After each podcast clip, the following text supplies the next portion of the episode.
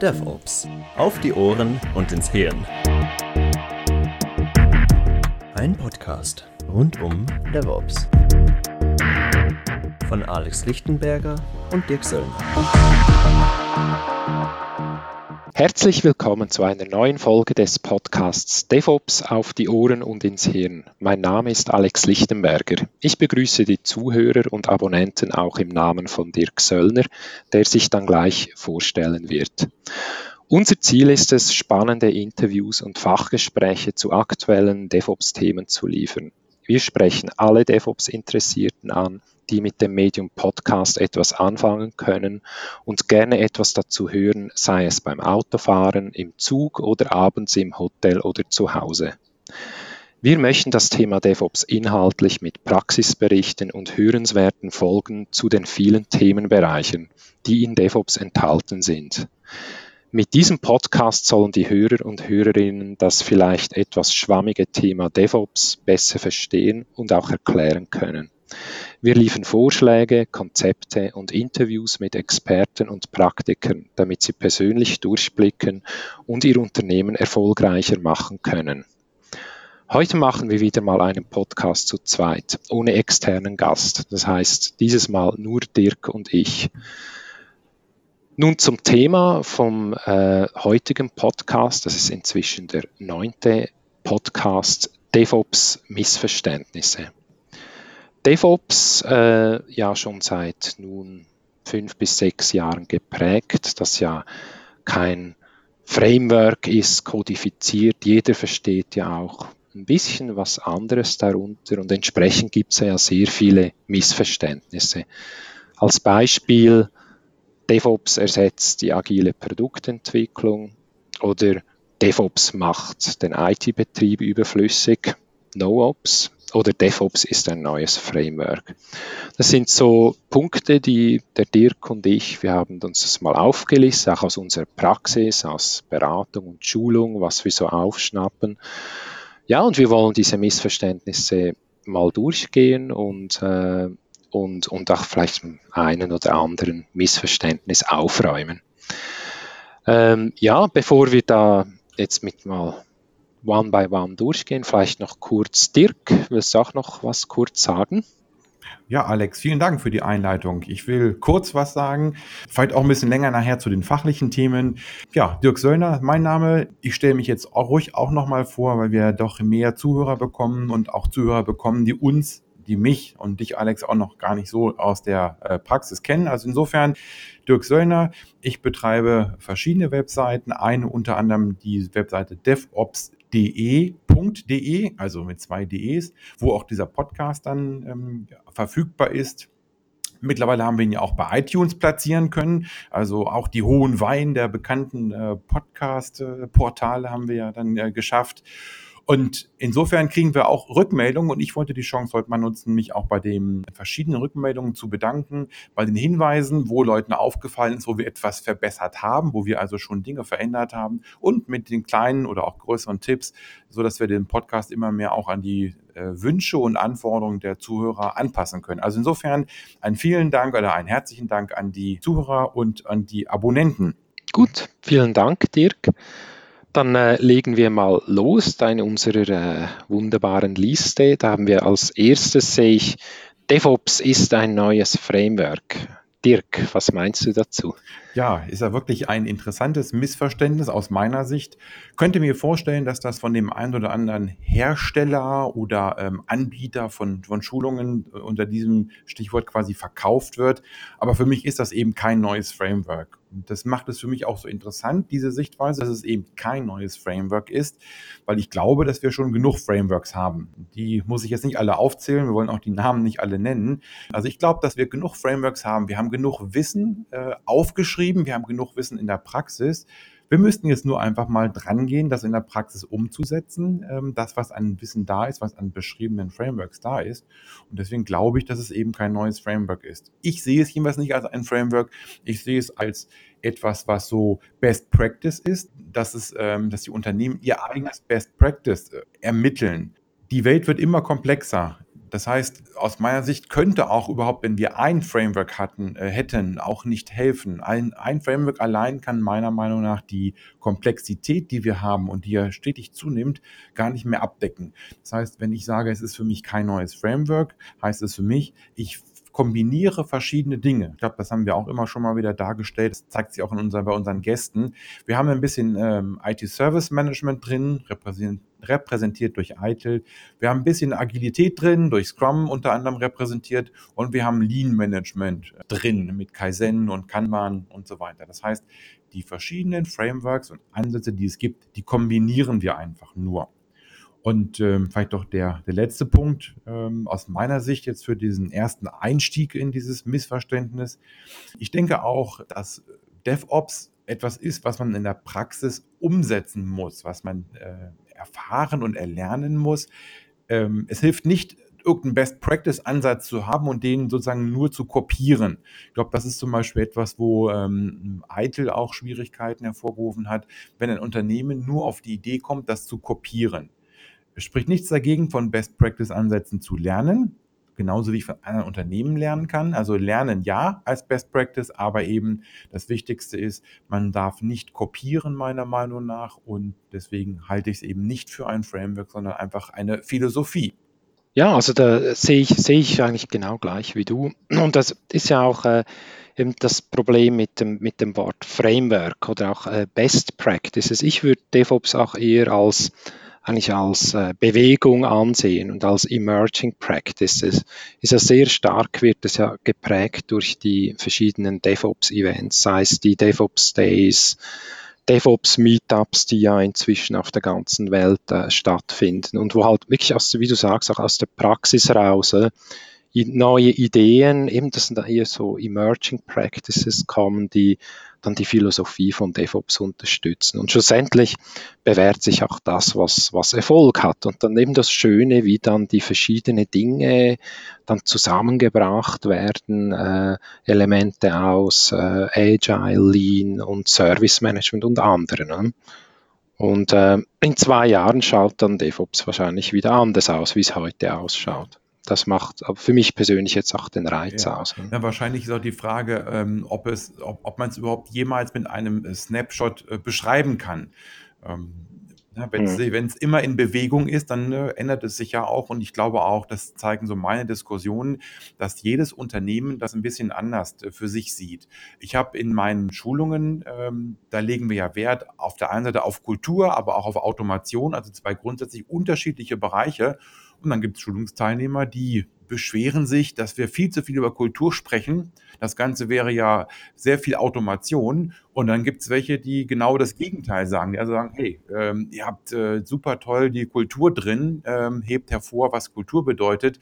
Automation, das kann ja im Prinzip jeder. Da rede ich über irgendwelche Tools. Also die, auch die Sichtweise der Teilnehmer, der Schulungsteilnehmer in diesem Falle, ist total unterschiedlich. Und das finde ich eben schön, wenn man damit umzugehen weiß. Ja, ich weiß natürlich auch, dass es schwierig ist, im, im Unternehmen eine Richtung vorzugeben, wenn man quasi kein klares Ziel hat. Aber ähm, ich glaube, es wäre ein schlechter Rat, äh, das Ziel quasi, das fehlende Ziel zu ersetzen, indem man einfach blind eben ein Framework kopiert, was auf ganz vielen Seiten beschrieben ist. Man muss einfach probieren, man muss immer wieder anpassen. Und wie gesagt, die aktuelle Zeit ist heute so komplex, die Herausforderungen sind so äh, unterschiedlich, dass ich eben auch im Unternehmen mich immer wieder anpassen muss. Ja, dann wollen wir uns mal, äh, wollen wir uns mal de, den nächsten auf der Liste anschauen. Was denkst du? Können wir machen. Ich bin bereit. Aber du bist ja dran, ja. ne? Ja, genau, ich bin dran. Dann schaue ich mal da. DevOps ersetzt agile Produktentwicklung. Ja, auch ein, ein weit verbreitetes Missverständnis. Ähm, ja, das Problem ist wahrscheinlich mit dem Wort ersetzt. Ich würde eher sagen, DevOps äh, erweitert oder ergänzt die agile Produktentwicklung. Weil agile Produktentwicklung ursprünglich natürlich aus dem, aus dem Dev, aus dem Development raus, inzwischen auch nicht äh, schon, schon äh, in die Jahre gekommen, kann man sagen. Oder Agiles Manifest 2001, Scrum, Kanban, eigentlich noch älter. Und wenn man so die, die Entwicklung anschaut, oder? also wenn man die so die 90er Jahre, da hat man ja typischerweise noch äh, wasserfallmäßig äh, Projekte abgewickelt. So Projekte sind dann gut und gerne zwei, drei Jahre äh, gegangen und dann äh, sind eben die, die Entwickler, die haben dann zuerst den Move gemacht, haben gesagt, ja, wir müssen da äh, wenn jetzt mal die, die Konkurrenz das gleich in einem halben Jahr macht, äh, da äh, haben sie angefangen, auf Agil umzustellen. Aber eben Agil selber, beispielsweise auch in der Umsetzung dann mit Scrum, ist ja nicht ausreichend, oder? wenn das ganze System ja nicht erlaubt, dass man beispielsweise alle zwei Wochen oder häufiger effektiv mit ähm, mit dem Produkt oder mit dem Service live gehen kann. Und aus dem raus hat sich ja dann ganz natürlich, hat sich dann eigentlich DevOps entwickelt. Und DevOps als natürliche Weiterentwicklung von Agil, äh, dass man zum Beispiel sagt, ja, man versucht zu, zu mehr zu automatisieren, äh, auch so die Qualität zu steigen, indem man beispielsweise Tests äh, automatisiert, indem man ähm, früher auch Operations im, im Zyklus reinholt. Und das hat schlussendlich hat das die ganze agile Entwicklung bereichert, indem dann halt auch die Qualität gestiegen ist. Also auch wenn man, denke ich, mit Leuten aus der agilen Welt, die schon seit, seit langer Zeit im agilen Umfeld arbeiten, die sagen, also ich habe zum Beispiel auch letztes Mal eine, der hat ein Startup gegründet, äh, schon vor x Jahren, und über DevOps erzählt und da hat er gesagt, ja, Ah, okay, DevOps sagt ihr dem, ja, wir machen das schon seit 15 Jahren. Ne? Das ist jetzt natürlich so die, die Sicht der Agilen ne? und jetzt natürlich aus Operations-Sicht auch, oder, dass sich die dann, ich denke, äh, sich dann Richtung Agilität entwickeln können und was noch, auch noch dazu kommt, ich denke auch klassische Phasen wenn man jetzt phasenmäßig, wasserfallmäßig vorgeht, äh, kann man ja auch von Automatisierung und von dem kulturellen Change von DevOps profitieren. Also deshalb ersetzen, denke ich, ist das falsche Wort, ist eher, würde ich sagen, es bereichert, ergänzt die agile Produktentwicklung. Ja, da würde ich dir zustimmen. Dieses Wort ersetzen ist wahrscheinlich das, was so am meisten stört oder was einem sofort ins Auge äh, springt. Ich würde es auch sehen. Es ist eine Art Fortsetzung, das ist eine Erweiterung dass ich die agilen Teams eben erweitere, dass ich die agile Arbeit erweitere. Und natürlich ist viel Agilität in DevOps drin, aber eben nicht alles. Und das finde ich mhm. eben auch wichtig, immer wieder zu betonen. Sonst könnte man ja sagen, okay, ich nehme irgendein agiles äh, Produktentwicklungsteam, packe da so ein, zwei Betriebsleute mit dazu und dann habe ich ja schon DevOps. Äh, das wäre ja eben mhm. auch etwas zu kurz gesprungen. Also insofern ist für mich eben auch wichtig, nochmal zu sagen, dass wir da auch schon viel IT-Service-Management drin haben. Das hören vielleicht die agilen Entwickler nicht so gerne. Und wir haben auch wirklich viel Lean drin, Lean-Management. Und auch da, denke ich, ähm, sind viele wichtige Aspekte, die einfach das Ganze ergänzen an der Stelle. Also insofern habe ich immer wieder gesagt, agil, Lean und IT-Service-Management und vor allen Dingen, es ersetzt eben dann nicht die Produktentwicklung, mhm. sondern es bereichert das. Hm. Ja, der Gene Kim hat ja mal schön gesagt, es braucht äh, Entwickler, die so denken können wie Operation-Leute und Operation-Leute, die so denken können wie Entwickler. Es, es bereichert dann auf beide Seiten hin. Ne? Ja, und wenn man jetzt mal überlegt, die ähm, agile Produktentwicklung, also wenn wir das mit, mit Scrum mal gleichsetzen, ist schon interessant, wie ich finde, in dem aktuellen Scrum Guide 2017. Da wird schon mehr auf DevOps und auf Automation und andere Themen hingewiesen. Das heißt also, da mhm. haben äh, Jeff und Ken schon so ein bisschen mehr den Blick auch auf das, was aktuell sich quasi am Markt tut, mit äh, Ansätzen, eben nicht mit Frameworks, aber mit Ansätzen. Mhm. Und insofern ähm, denke ich, äh, gibt es auch ganz wichtige Dinge, die aus der Agilität kommen, die aus dem Scrum kommen. Ähm, wenn wir einfach mal schauen, bei Scrum haben wir ja potenziell auslieferbare Produktinkremente. Ein richtig schön mhm. sperriger Begriff, der auch nicht immer einfach zu erklären ist. Ähm, aber aus Sicht von DevOps ist es für mich ganz einfach. Das, was äh, die Scrum-Teams liefern, das liefern sie jetzt eben nicht in irgendeine Testumgebung, sondern sie liefern es in die Produktivumgebung. Also ich sag mal, wer verbal gesehen nur ein kleiner Schritt, aber inhaltlich ist natürlich dann viel mit dabei, um quasi bis in die Produktivumgebung zu liefern als, als Team an der Stelle. Also das ist, was du auch sagtest, es ist die Fortsetzung. Wir erweitern die Aufgaben der agilen Teams einfach um auch ein bisschen Produktivsetzung. Software is always in a releasable state. Das äh, ist eine der Definitionen von Continuous Delivery. Und wenn man sich das mal so auf die Zunge zergehen lässt, was heißt, in a releasable state kann man sogar so interpretieren, sagen, ja, es ist sogar betreibbar. Also ich, ich arbeite so, auch wenn ich zum Beispiel agil arbeite, dass ich jederzeit live gehen könnte. Und zwar auch so, dass es dann im Sinne jetzt von Service Management halt äh, nicht funktionale Anforderungen wie Security, Performance etc. das erfüllt. Oder? Ja, ich habe in meinen, in meinen Schulungsunterlagen so einen Satz drin stehen, dass wir eben, was du sagtest mit dem Continuous Delivery, dass wir quasi die Release-Setzung oder den, den Release-Plan, die Produktivsetzung, dass wir das damit eben in die Hände des Business legen. Das Business könnte äh, das Release live gehen lassen, wenn wir das eben äh, erfüllen, was du eben mhm. gesagt hast. Und die gucken mhm. immer äh, etwas äh, ungläubig, was manche können sie sich noch nicht vorstellen, aber ähm, das ist ja genau das Ziel, wo wir hinwollen. Das stimmt, ja was ich dann häufig mache, auch wenn jetzt Teams, sagen wir, die mit agil arbeiten, zum Beispiel nach äh, Scrum, dass wir zusammen äh, an der Definition of Done arbeiten. Wir machen das jeweils äh, äh, im Rahmen der, von Retrospektiven und, und überlegen uns, was, was heißt jetzt dann für uns? Oder dann hat früher vielleicht mal geheißen, ja, okay, wir haben Acceptance-Kriterien sind erfüllt, da haben wir das weiterentwickelt, gesagt, okay, Peer Review, da haben wir gesagt, okay, jetzt tun wir mal, dann heißt beispielsweise, wir haben auch Performance-Tests äh, durchgeführt, also die, logischerweise muss man die dann automatisieren. Und wir haben gesagt, ja, gewisse Security-Anforderungen, die immer wieder kommen, die werden auch Teil von dann. Und das ist so eine Reise und irgendwann kann man dann vielleicht wirklich sagen, ja, wir unser dann, also jederzeit auch, wir, wir könnten jederzeit live gehen. Oder so ist es eigentlich, aus dieser Sicht ist es schon eine natürliche Weiterentwicklung von Agilität. Aber wie gesagt, klassische Projekte, denke ich, die können auch davon profitieren. Ne? Ja. Dann gehen wir mal zum nächsten, oder? Drittes Missverständnis, was wir hier für uns so aufgeführt und aufbereitet haben. DevOps passt nicht zu IT-Service Management. Das ist natürlich äh, unsere Hauptdomäne oder unsere, unsere historische Domäne, deine und meine. Und ähm, auch das, finde ich, ist eben ein Missverständnis. Das heißt, DevOps-Praktiken meiner Ansicht nach können natürlich kompatibel zu, zu IT-Service Management gestaltet werden weil wir natürlich viele Ziele, die wir mit IT-Service Management verfolgen, mit DevOps auch verfolgen und durch DevOps-Praktiken unterstützen.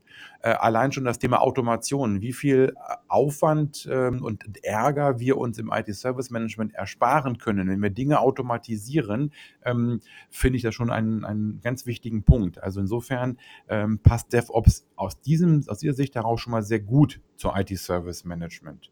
Und wenn ich mir dann so ein, zwei Teile mal rauspicke vom IT-Service Management an das ganze Thema CMDB, CMS, äh, Configuration Management. Das sind natürlich alles Dinge, die Pflege dieser Datenbank, das war immer schon ein Automatisierungsgebiet, ähm, ja, wo man eigentlich nur wirklich sinnvoll arbeiten konnte, wenn man das automatisieren konnte. Und dadurch, dass ich jetzt die Entwicklung äh, mit einbeziehe quasi, da habe ich ja noch, noch bessere Daten, noch genauere Daten. Und äh, wenn ich den ganzen Pfad Continuous Delivery automatisiere, dann habe ich auch automatisch eine viel bessere CMDB. Also auch da finde ich, äh, mhm. ist es wirklich ein sehr gutes Beispiel dafür, dass DevOps eben IT-Service Management sehr gut ergänzen kann, unterstützen kann. Ja, und da können dann eben auch die Entwickler, die können, vor allem die können was, was lernen, oder? weil historisch, äh, der DevOps Wall of Confusion, jetzt sagen wir, okay, die Operations-Leute müssen lernen, agiler zu werden, zusammenzuarbeiten mit den Entwicklern. Oder? Aber auf der anderen Seite ist es auch eine Bereicherung. Also viele, die Entwickler haben sich ja historisch nie für ITSM interessiert. Oder? Aber äh, ich denke schon, also da, ein Kandidat ist zum Beispiel auch das Problem Management. Äh? Problem Management, denke ich, eine, eine sagen wir, der, der Practices aus dem IT-Service Management, die dann hilft, äh, ganz im Sinne jetzt vom, auch vom Second Way, vom Gene Feedback von rechts nach links, wiederkehrende Störungen, da auch dann proaktiv oder das an der Wurzel zu fassen und Probleme zu beheben und Störungen zu verhindern. Configuration Management sehe ich auch so. Ja. Andere, denke ich, Gebiete, zum Beispiel das Event Management, oder? zum Beispiel das ganze Continuous Monitoring, wo, sagen wir, im, im, auch wenn man jetzt ITIL als Framework anschaut, da hat es super Tipps drin, ähm, die, die helfen, wie man ein Continuous Monitoring aufbauen kann, ohne dass man jetzt das, äh, das Rad neu erfinden muss. Ja, richtig. Also, was du auch sagtest beim Thema Störungen, beim Incident Management, sehe ich ganz genauso. Ähm, ich habe im DevOps ja das Ziel, schnell Störungen zu erkennen und auch schnell reagieren zu können. Und da wird jeder äh, ITIL-Freak sagen, genau das ist das, was wir auch wollen an der Stelle. Also insofern gibt es da wirklich ja. große Übereinstimmungen und äh, man kann sich gut ergänzen. Und wenn ich ergänzend nochmal äh, aufnehme, ich finde aber auch im, im Umkehrschluss, dass IT-Service Management auch sehr schön das Thema Agilität unterstützen kann. Denn ähm, wir haben dort, wie du auch sagtest, tolle Tipps, tolle Practices ähm, zum Thema, wie gehe ich mit Kunden um? Was sind Services? Wie beschreibe ich Services? Äh, Service Level Management? Wie vereinbare ich Services? Das sind alles Dinge, die man quasi im DevOps äh, sehr schön aus IT-Service Management übernehmen kann und weiterentwickeln kann, weil das sind alles Sachen, die in den ähm, Bereich Lean Management und Agile eben nicht auftauchen. Also auch da denke ich, mhm. kann IT-Service Management ähm, auch etwas dazu beitragen, um das ganze Thema rund zu machen. Also ich finde auch definitiv ITSM hilft, äh? aber es gibt auch dann viele Aspekte, wo gut, das ist bei jedem, bei jedem Framework. Oder? Manchmal hilft es, manchmal nicht. Oder? Ich denke, die große Inspiration für DevOps kommt schon, kommt schon vor allem aus dem Lean, dann aus dem Agilen und natürlich auch ein bisschen aus dem IT-Service Management. Aber ich würde es genau in der Reihenfolge formulieren. Mhm. Aber das ist jetzt so meine persönliche Meinung. Ja, ja, klar. Also insofern, aber wir haben ja zu Anfang schon gesagt, es ist kein neues Framework und jedes mhm. Unternehmen muss die eigenen Erfahrungen machen. Und je nachdem, wie die Erfahrungen im Unternehmen sind, also ob es groß ist, ob es klein ist, ob es viele Provider hat, äh, ob es viel selbst macht, das sind alles ganz, äh, es gibt sehr viele unterschiedliche Rahmenbedingungen und die haben einen Einfluss darauf, wie gestalte ich denn mein, äh, meine DevOps-Organisation, wenn ich überhaupt in so eine Richtung gehen mhm. möchte an der Stelle. Ja, mhm. also insofern, ich glaube auch schon, dass man äh, aber auch, ähm, da haben wir vielleicht ein bisschen unterschiedliche Einschätzungen. Ich glaube schon, dass auch so Themen wie, wie Governance und das ganze Thema Management, also quasi als, als Überbau, dass das auch Dinge sind, die wir aus dem IT-Service-Management sehr gut übernehmen können, quasi als, äh, ja, als Rahmen, um, in dem die DevOps-Teams dann sauber und gut strukturiert arbeiten können. Ähm, das ganze Thema mhm. Service Portfolio, Service Katalog. Natürlich kann ich mich hinstellen und kann die Teams das bestimmen lassen, bin ich auch mit dabei, aber die ähm, bestehenden äh, Strukturen im Unternehmen, die sind ja da und da denke ich, hilft es schon noch, solche äh, mhm. etablierten Prozesse zu haben und die auch zu nutzen. Aber man muss sie sicherlich anpassen äh, und DevOps-Teams da so reinbringen, also rein, rein merchen. In dem Kontext auch, du, du hast Portfolio Management erwähnt, also das äh, Scaled Agile Framework. Ich weiß nicht, wie es in Deutschland ist, aber in der Schweiz ist es, äh, also gerade jetzt bei großen Unternehmen, äh, Enterprise IT, so wo eigentlich dann die auch die Governance äh, sehr stark geprägt wird durch solche Frameworks. Mhm. Also Portfolio, Programm und dann auf äh, Projekt- oder Teamebene ist dann halt Scrum oder Kanban und dann halt ergänzt durch DevOps-Mechanismen. Äh, ja. ja. richtig. Aber auch da wieder, was wir mhm. zu Anfang hatten, ähm, eigentlich ist es ja ein, ein Luxusproblem. Ich kann mir als Unternehmen mhm. überlegen, was nehme ich? Nehme ich jetzt Governance aus ja. Safe, nehme ich Governance aus Cobit beispielsweise, wir haben ja nicht nur ITIL. Also ähm, ich kann mich eigentlich mhm. bedienen. Das ist natürlich aufwendig und das ist auch mit viel Arbeit verbunden. Man muss Gehirnschmalz investieren. Ähm, aber wir waren ja bei dem Missverständnis, DevOps passt nicht zu IT-Service Management und ja, das genau. ist nicht so. Also das passt sehr gut zusammen mhm. und ähm, kann sich sehr gut gegenseitig befruchten. Mhm. Ja, da sind wir uns einig, denke ich. Ja. Mhm. Äh, DevOps macht den IT-Betrieb überflüssig, respektive No-Ops. Äh, No-Ops, äh, da habt ihr vielleicht schon äh, den Begriff schon mal gehört. Das ist ein ursprünglicher Begriff, der wurde geprägt vom äh, äh, CEO von Netflix. Der Name fällt mir jetzt gerade nicht mehr ein, aber er hat eigentlich gesagt, ja, für ihn äh, DevOps, äh, also äh, heißt es auch, er braucht keine Operation mehr. Das ist so der Begriff auch vom Full-Stack-Developer der hat äh, alles selber im Griff, Shift, Left, der kümmert sich auch um die ganzen nicht funktionalen Dinge und Operation ist eh alles, das dann Infrastructure as Code, das kommt alles aus der Cloud raus. Ne? Und ja, das, das, äh, gut, da muss man erstens mal dazu sagen, heute wie Netflix funktioniert, das ist definitiv nicht mehr so. Oder? Äh, auch die haben Operation und Operation ist ja, äh, man darf das jetzt, denke ich, weniger als Funktion anschauen, sondern es gibt, sagen wir, gewisse traditionelle Aufgaben, oder? die müssen auch, äh, sagen wir, in, DevOps-Team oder im DevOps-Konstrukt wahrgenommen werden. Ich denke, was sich schon ändert, ist die Rolle von Operation. Ne? Also Operation und ist übrigens auch interessant, eine der ursprünglichen Ideen von IT-Service Manager, heißt Operation muss viel früher im, im Zyklus, im, im Lebenszyklus von Produkten und Services berücksichtigt werden. Also Shift Left, äh, das kann dann schon de facto bedeuten, dass halt klassische Operation-Abteilungen schrumpfen. Also nicht mehr so die Denke, ja, etwas wird entwickelt und dann wird es übergeben an jemand anderen über Prozesse etc., sondern halt die, die Aufgaben, die müssen weiterhin wahrgenommen werden, aber früher Shift Left und dann ist auch, ich denke, im Verständnis von DevOps ist, oder das sehe ich zumindest oft in der Praxis, ist äh, äh, Operation, äh, wie ist, äh, also im, im DevOps ist sehr stark auch der Enabling sagen wir, Infrastructure Layer, also die ganze Infrastruktur zur Verfügung stellen. Cloud, also das kann dann auch eine private Cloud sein oder dann halt Public Cloud, da braucht es auch die Governance dann dazu.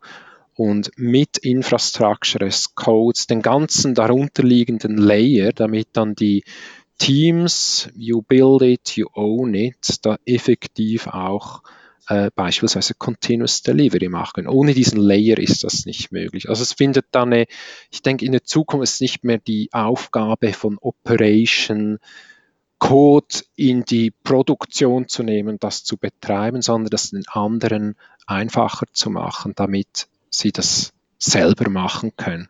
Und auch andere auf, also wenn jetzt von No-Ops, finde ich deshalb auch einen schlechten Begriff, weil es wird weiterhin, es wird Störungen geben. Ne?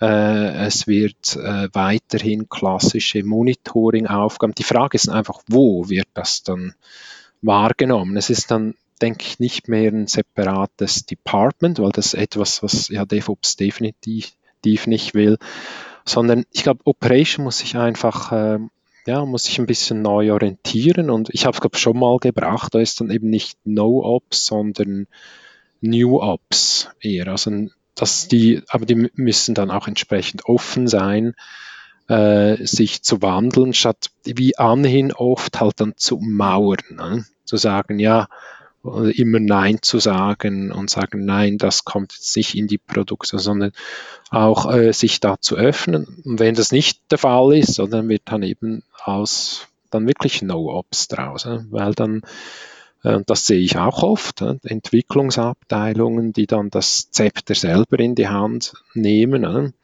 und äh, sich dann die Dinge auf dem Markt selber beschaffen beispielsweise via Public ja. Cloud etc. Also deshalb, DevOps macht, denke ich, nein, macht den IT-Betrieb nicht überflüssig, aber der IT, die Rolle des IT-Betriebs wird sich wandeln oder wandelt sich bereits. Ja, ich glaube auch, dass sie sich schon ähm, aktuell schon stark wandelt. Äh, da ist ja auch ein gewisser Druck da durch, durch Cloud-Anbieter, du hast es ja eben schon gesagt. Ähm, das heißt, eine gewisse Notwendigkeit ist da. Das, was du eben sagtest mit dem Mauern, Nein, das kommt nicht in die Produktion. Das kann natürlich sein, dass man gemauert hat aus Prinzip, ähm, aber es kann ja auch sein, dass man die Gründe gehabt hat, warum ja. es nicht in die Produktion mhm. geht. Und das finde ich eben einen weiteren Punkt. Du hast ja gesagt, sie müssen sich wandeln und das, oder die Arbeit muss sich wandeln. Und das finde ich eben dann wiederum als Vorteil für Ops, dass die Erfahrung und die Verantwortung, das Verantwortungsbewusstsein, dass das wir einfach viel früher in den Lifecycle einbeziehen und dass wir das jetzt auch wirklich umsetzen. Du hast ja gesagt, Eichel mhm. hat das auch schon gefordert. Ja, es ist ja auch nichts äh, Besonderes zu sagen, hey, viel früher ein, äh, einsteigen. Aber ich glaube, dass wir jetzt an, an dem Punkt sind, wo wir ähm, in den IT-Organisationen feststellen, die Notwendigkeit ist da und die Sinnhaftigkeit wird auch so gesehen. Also insofern, New Ops ja, New Ops heißt, sie bringen ihre Erfahrung mit ein, sie bringen ihre Verantwortung, ihr äh, Governance-Thema mit ein und ähm, sorgen dafür, dass wir viel früher ähm, diese Dinge beachten und damit auch mehr Qualität produzieren. Und was ich ja auch nochmal ähm, ganz interessant finde, es gibt ja ganz viele ungeliebte manuelle Tätigkeiten im Operations das sichert zwar Arbeitsplätze, aber ist nicht unbedingt sinnstiftend an der Stelle. Also insofern ähm, auch da wieder das Thema Automation. Dadurch, dass wir eben äh, quasi über, über DevOps auch ganz stark über Automation reden und es auch umsetzen, ähm, ändert sich ja auch das Thema Ops Sprich, wir kriegen eben, äh, wir haben den Entfall von vielen manuellen, ungeliebten Tätigkeiten, einfach weil wir Dinge automatisieren. Und dazu muss aber auch Ops die Erfahrung mit einbringen und muss auch die Anforderungen an die Automatisierung quasi formulieren und mit in den Teams äh, entsprechend eben formulieren. Ja. ja, also da finde ich auch, ja, aber das produziert dann auch sehr viele, viele Ängste. Sagen wir Leute, die ja halt in Vergangenheit viel repetitive Aufgaben gemacht haben und da ist jetzt ein gewisses Automatisierungspotenzial. Ne? Da, dass sich dann die Leute halt die Frage ja, was, äh, was, was passiert mit mir in der Zukunft? Jetzt kann man das natürlich als Gefahr sehen, einerseits, aber auch als Chance. Ja? Also primär würde ich jetzt für mich würde ich sagen ja auch, dass der Job spannender wird. Äh? Aber die, das Problem ist natürlich dann mit den Skills. Oder? Das sieht man auch schön zum Beispiel im Testing. Oder? Man hat äh, früher sehr viel sagen wir, Testausführende, während heute äh, klar, die, weil ja viel automatisiert, auch Test automatisieren, das heißt, es braucht weniger Testausführende, aber Leute, die dann die Skills haben, äh, zum Beispiel Tests zu automatisieren oder ähm, äh, in, die, in die Richtung. Und dann ist dann immer die Frage, äh, ja, die Leute wollen vielleicht, aber sie können nicht von den Skills her. Das äh, ist dann schon, schon auch problematisch. Auf der anderen Seite ist ja, ich meine, Industrialisierung ist etwas, das vermutlich schon seit 200 Jahren stattfindet, aber die Jobs sind ja nicht weniger geworden, es sind immer mehr geworden. Und ich glaube, in der IT ist auch, obwohl jetzt immer mehr automatisiert wird oder Kommoditisierung durch Cloud. Die Jobs werden mehr, aber es ist halt mehr, es wird anspruchsvoller, denke ich. Und da ist auch die Frage, können sich Operations-Leute, die sagen, sich in automatisierten Bereichen bewegt haben, also die jetzt automatisiert, können sich da weiterentwickeln. Und wenn nicht, dann ist es halt für die schon schwieriger. Ja, das glaube ich auch. Aber ja. da stelle ich fest, zumindest bei uns in Deutschland, dass wir schon verantwortungsvolle Firmen haben, verantwortungsvolle IT-Organisationen, die sich einfach ihrer Verantwortung eben bewusst sind und äh, auch dafür sorgen, dass die Mitarbeiter diesen Weg mitgehen, äh, wenn sie sich eben öffnen. Das, mhm. das, hast du ja auch schon zu Anfang gesagt. Ja, sie genau, müssen sich sie, öffnen und ja. ähm, sie müssen das als, als Chance sehen. Wer dort mauert, der ja. äh, hat vielleicht früher die, die Produktivsetzung gemauert und jetzt mauert er sich dann sein eigenes, ähm, seine eigene Sackgasse. Ja, ich finde, da, da gibt es so ein schönes Dreieck. Äh, dürfen, wollen und können. Ne? Das eine ist, wir dürfen, klar, das, also die Firma sagt doch, wie, also ich dürfe oder wir wollen das sogar, dass ihr euch in die Richtung entwickelt. Und dann ist dann schon die Frage der Mitarbeiter, ah, will er das überhaupt? Und vielleicht, ja, okay, will er es, aber dann gibt es auch die Fälle, wo man aus dem Test ausführenden machst, kannst nicht von morgen auf heute einen äh, Test automatisieren machen. Das ist ein komplett anderes Skills-Profil. Ja.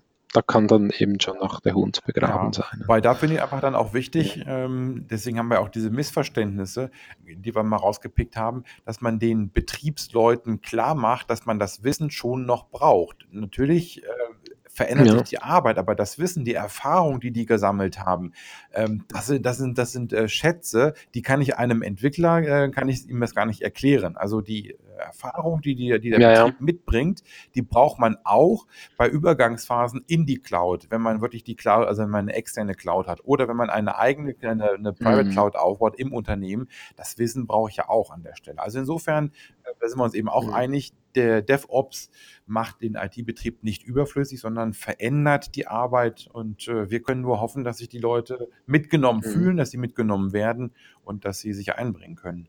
Ja, ja, ist, ist eine Chance, schlussendlich. Ja, ja Mensch, hm. das fünfte, das fünfte Missverständnis. Einen können wir noch. Hm. Oder zwei. Hm.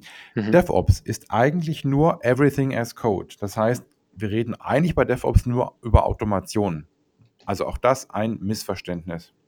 Denn ähm, das denke ich, haben wir schon durch die ähm, vorherigen Missverständnisse ein bisschen klar gemacht. Wir reden eben nicht nur über Automation. Natürlich haben wir bei DevOps oder mit DevOps einen ganz hohen Automationsanteil, äh, aber das ist eben nicht alles. Äh, weil wenn ich jetzt äh, beispielsweise über die Prozesse nicht nachdenke, dann automatisiere ich ja nur Teilschritte eines gesamten Prozesses. Das heißt, ich brauche äh, einen Gesamtüberblick über alle Prozesse, über den gesamten Ablauf, über die gesamte Wertschöpfungskette.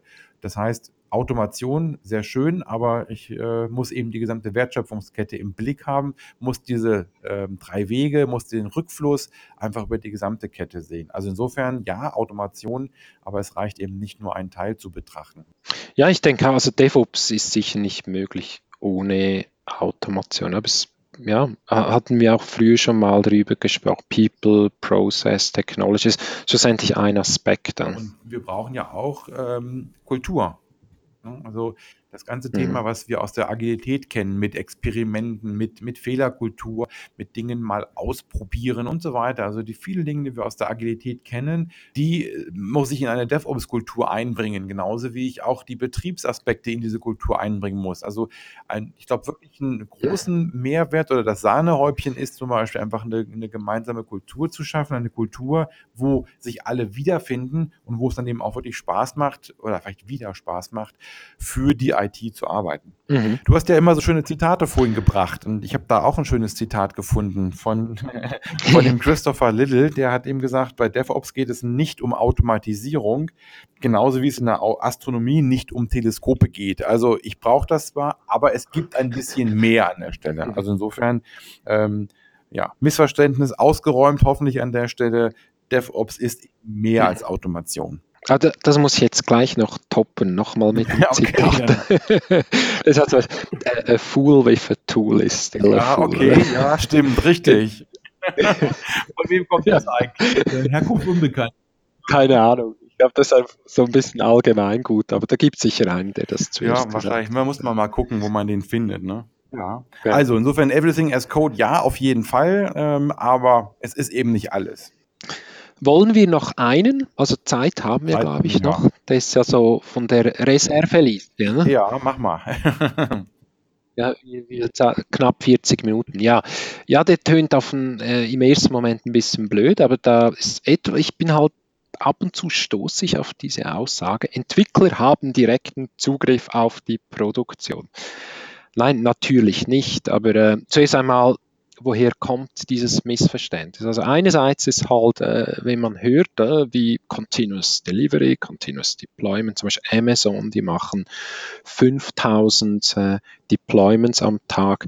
De facto, wenn ein Entwickler Code eingecheckt und das hat alle Tests durchlaufen, das geht in die Produktion. Ne? Das ist dort so, bei anderen Firmen auch. Äh, und dadurch kann ja dann das Missverständnis ah, jetzt hat der Entwickler direkt Zugriff auf die Produktion.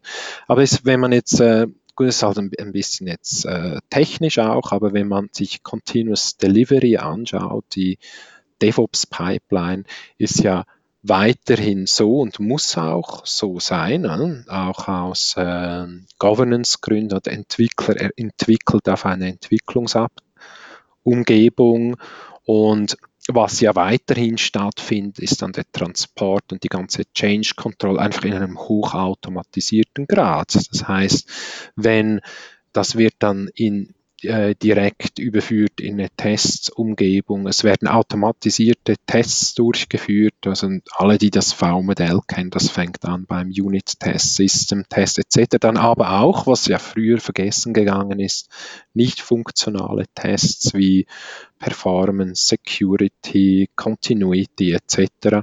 Und dann, wenn das alles erfolgreich war, dann wird das, äh, wird das in eine zum Beispiel Produktionsumgebung überführt. Vielleicht auch nur für ein paar wenige User, je nachdem, welche Teststrategie das man fährt. Man kann ja dann sagen, ja, dann lässt es mal als Piloten laufen und dann, wenn kein negatives Feedback wird es dann ausgeweitet auf den Rest. Aber in dem Sinn ist ja auch im, ganz im Sinne von DevOps, dass es wird es kein direkter Zugriff auf die Produktion. Das ist weiterhin separiert, Change Control, aber halt einfach im, jetzt technisch oder prozessmäßig gesprochen, ein hoher Grad an Automatisierung. So, also das ist jetzt so meine Sicht. Mhm. Ich weiß nicht, wie du, Dirk, bist du auch schon über diese, diese Aussage gestoßen? Entwickler haben direkten Zugriff auf die Produktion. Das kommt manchmal, bei, wenn wir über das Thema Governance sprechen, dann kommt das manchmal, mhm. aber ähm, so wie du es im Prinzip gesagt hast, äh, kommt dann immer auch als, als, als Erklärung und ich glaube, dass die meisten das dann auch mhm. an der Stelle auch verstehen. Ja, ja, ja genau. Ja. Okay. Ja, Mensch, dann haben wir heute sechs Missverständnisse und ich glaube, wir sollten die nochmal aufzählen und zwar äh, eben, dass, es, äh, dass wir mhm. sie so formulieren, damit keiner rausgeht aus dem Podcast und sich quasi das Missverständnis mhm. merkt. Also ähm, ich fange mal an mit ja. meinem ersten Missverständnis und formuliere das mal positiv. DevOps ist mhm. kein neues Framework. DevOps ist eine Philosophie, aber kein neues Framework. Mhm.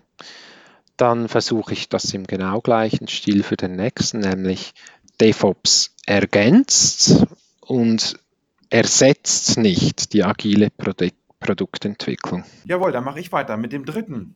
DevOps passt zu IT-Service Management. DevOps kann gut von IT-Service Management lernen und umgekehrt. Also DevOps passt sehr wohl zu IT-Service Management. Mhm. Dann äh, DevOps macht IT-Betrieb überflüssig, aka NoOps. Nein, äh, die Aufgaben von Operation äh, wird es weiterhin brauchen. Ist halt einfach das Bild von, äh, von oder Operation, das klassische Operation, das sich wandeln muss Richtung New Ops. Jawohl, da, dann bin ich wieder dran.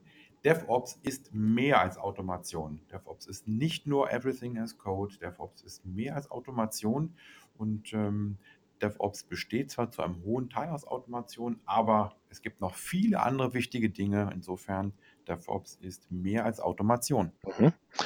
Dann Entwickler haben direkten Zugriff auf die Produktion. Nein, natürlich nicht. Das ist Blödsinn. Ja. Das hast du mich aber geschockt. ja. Jawohl, sehr schön. Ja, dann haben wir doch wieder eine Podcast-Folge hier gemeinsam äh, über den Weg gebracht. Das sind jetzt, ist jetzt die letzte einstellige. Also insofern, mir macht Spaß. Ich finde es schön. Das ist, äh, es ist ein schöner Austausch und die, man sieht ja auch und äh, hört an den Feedback, an den Feedbacks, dass es bei den äh, Kunden auch ankommt, dass es äh, Leute gerne hören. Gut, dann sind wir jetzt durch, Alex ja gesagt, mir hat das äh, Spaß gemacht, mir macht es immer wieder Spaß. Beim nächsten Mal haben wir dann wieder einen Gast oder vielleicht sogar auch mehrere Gäste äh, hier im Podcast. Wir haben ein Unternehmen und äh, das Unternehmen wird uns ein bisschen was aus der eigenen Praxis berichten. Insofern verraten wir den Namen mal noch nicht. Äh, es ist aber ein ganz interessantes Unternehmen. Der eine oder andere wird es vielleicht kennen, aber ja, seien Sie gespannt, seid ihr gespannt auf den nächsten Podcast. Ich verabschiede mich auf Wiederhören, auf Wiedersehen, wo auch immer. Ähm, hier war Dirk Söllner. Ja, vielen Dank auch von meiner Seite. Es hat mir auch wieder äh, riesig Spaß gemacht. Äh. Und äh, ja, ich freue mich, freue mich auf den nächsten Podcast. Dann hört man sich wieder in einem Monat. Bis dann, auf Wiederhören.